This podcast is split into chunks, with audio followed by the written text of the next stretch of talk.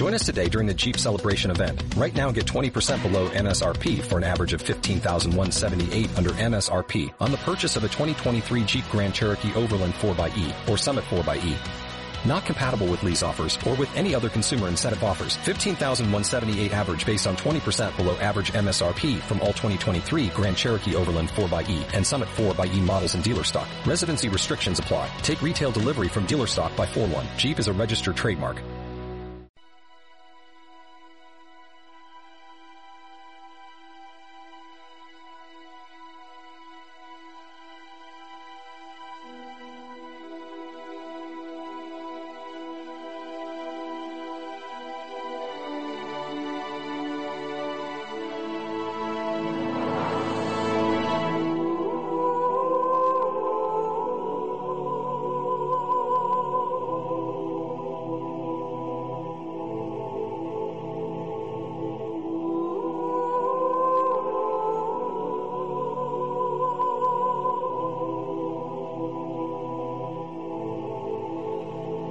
Nos acercamos hasta esas jornadas eh, que un año más llega de la mano de la asociación Masid, Misterio al Sur.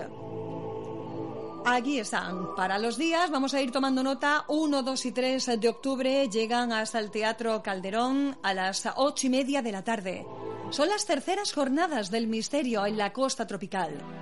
1, 2 y 3 de octubre. En este último día nos situamos porque vamos a tener la oportunidad de conocer y de escuchar pues a una persona que tiene mucho que ver con este mundo del misterio.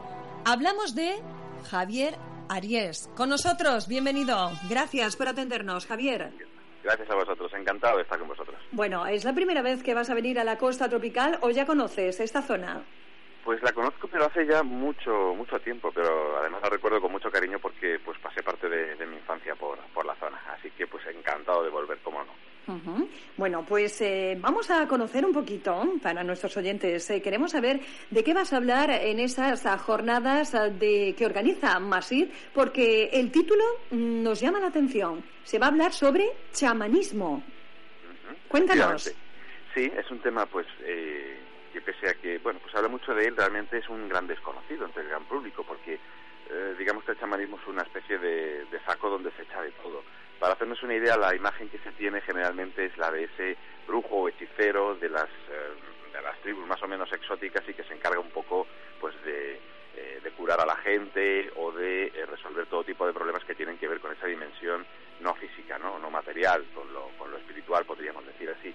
Y sin embargo, pues tiene unas funciones muy concretas. El chamán no es un sanador, no es un brujo, es alguien que se especializa en es un técnico realmente, ni es un sacerdote, ni es una religión, es un técnico del éxtasis, lo, lo definía un, un gran investigador como Mircea Eliade, ¿no? Y es, un, eh, es alguien que es capaz de dejar que su conciencia salga de su cuerpo, pues para, para explorar otros mundos, ¿no? Mundos invisibles en los que encuentra pues soluciones a, a, los problemas eh, más o menos invisibles que puedan afectar a, los, a, las, a las gentes de su, de su entorno, desde problemas eh, de salud hasta problemas psicológicos o incluso, fíjate qué cosa tan curiosa, es alguien capaz de, eh, de coger de la mano el espíritu de los recién fallecidos para llevarlos con buen puerto al, al otro lado. Es realmente una figura pues apasionante.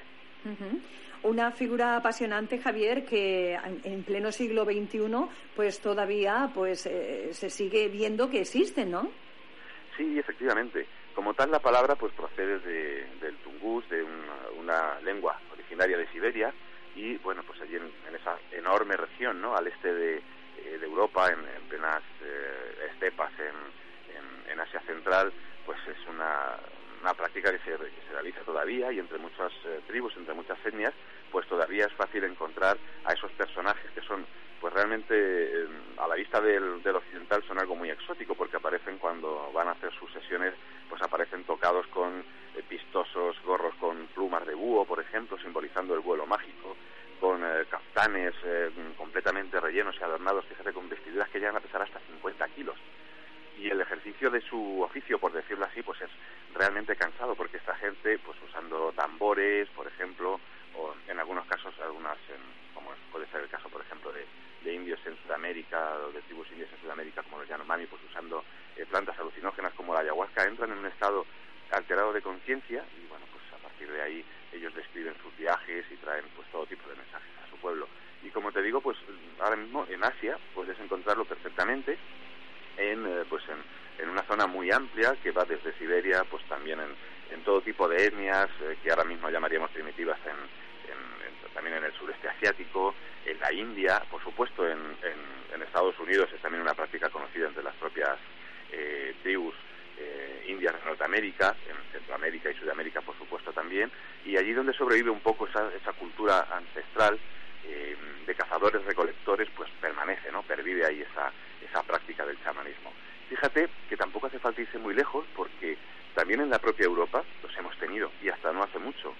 En el siglo XIX se registran todavía en, un sitio tan alejado realmente de nosotros como es Laponia, ahí en, al norte de Europa, en Escandinavia, pues los lapones o los sami, como ellos gustan llamarse a sí mismos, pues tenían sus propios chamanes que igualmente pues utilizando sus tambores y sus vestimentas pues muy vistosas, cada una con un simbolismo muy rico y muy y muy profundo, pues realizaban sus operaciones eh, chamánicas, ¿no? Para eh, pues para curar a la de o, para pues para traerles eh, noticias ¿no? de ese mundo de, los espíritus. O sea que en realidad no, no, nos es tan lejano. Y si rastreamos incluso en la historia de la propia civilización europea, pues encontramos eh, rasgos chamánicos también en, muchas religiones. Sin lugar a dudas, un tema apasionante. De hecho, incluso tienes un libro que habla precisamente de esos chamanes, los amos del fuego. Sí, es un, libro pequeñito en realidad y bueno, pues es una pequeña introducción ¿no? a ese mundo porque la verdad es que es muy amplio. Lo que parece que es algo exótico de unas eh, tribus por ahí perdidas, pues eh, como te digo, luego cuando empieza uno a profundizar, pues te encuentras con que realmente esas eh, técnicas que vienen pues desde el paleolítico, que encontramos por ejemplo incluso representaciones de ellos en las cuevas prehistóricas, tanto en Francia como también aquí en España, pues hay representaciones de figuras en las que podemos ver a personas que van eh, tocadas, por ejemplo, con, gorros con cuernos, pues probablemente de alguna eh, de algún animal que ha sido cazado previamente y considerado como sagrado, mm, danzando y realizando operaciones que recuerdan muy muy de cerca a las mismas acciones que realizan los chamanes en la actualidad. Es decir, es una práctica que, nos ha acompañado pues prácticamente desde que estamos en las cuevas, ¿no? Y que, y que tenemos aquí también. Y bueno, pues el tema se bifurca pues muchísimo y realmente pues eh, da mucho para, eh, para hablar. En ese libro pues hago una, mm, digamos que una visión somera, conjunta de, eh, de lo que es chamanismo, de lo que no, de cuáles son sus funciones, de cómo se alcanza ese éxtasis, de cómo los que son llamados al chamanismo pues experimentan una especie de, de, visión interior que les lleva a ello y de cómo se convierte uno el chamán en el, en el seno de esas civilizaciones. Es una pequeña introducción.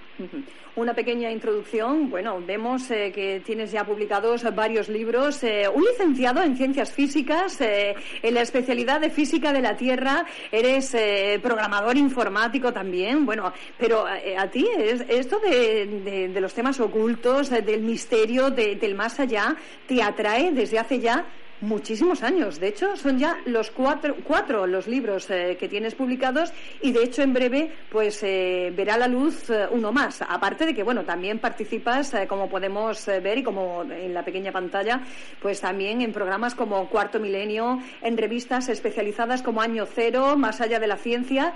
En fin, no paras. Es un mundo que te apasiona sin lugar a dudas. Pues sí, como tú bien dices, eh, claro, choca mucho, ¿no? Eso de saber que me dedico por un lado a la física y a, la programación, que son temas muy muy áridos en principio, muy eh, muy racionalistas y sin embargo, pues sí, desde que tengo uso de razón, pues eh, me han encantado pues profundizar también en ese otro lado menos matemático, menos racional, que se escapa un poco, ¿no? Al, control de los de los laboratorios y desde que soy pequeño también, pues digamos que en el seno de mi familia y por cosas que han dado eh, viendo yo por ahí, pues estoy un poco familiarizado con ese otro lado de la realidad y siempre me ha apasionado pues, conocer la realidad tal como la, como la conocemos, ¿no? El mundo de la física por un lado y por otro lado pues acercarme a ese mundo tan peculiar, tan tan tan huidizo, tan resbaladizo, pero al mismo tiempo pues tan tan romántico y tan apasionante que es ese, ese mundo del misterio, como dices. Y sí, bueno, pues ahora tengo cuatro libros en mi haber y ahora pues para el día el día 6 saldrá el siguiente, que es Objetos Malditos, y bueno, pues es un, un libro que he hecho con, con mucho cariño porque es un tema que me apasiona también, que es el, el tema de esos objetos que presuntamente pues tienen eh, algún tipo de fuerza a ellos, pues que, que provoca todo tipo de desmanes ¿no? en la gente que los, eh, que los tiene o que los, posee, desde diamantes, eh, joyas malditas, muñecos, esos muñecos que a mucha gente les, les dan un pavor increíble y que, que describen todo tipo de terrores atávicos, eh, sillas, muebles, objetos, lugares, bueno, pues todo un compendio realmente de, objetos a los que se le supone pues esa influencia maligna.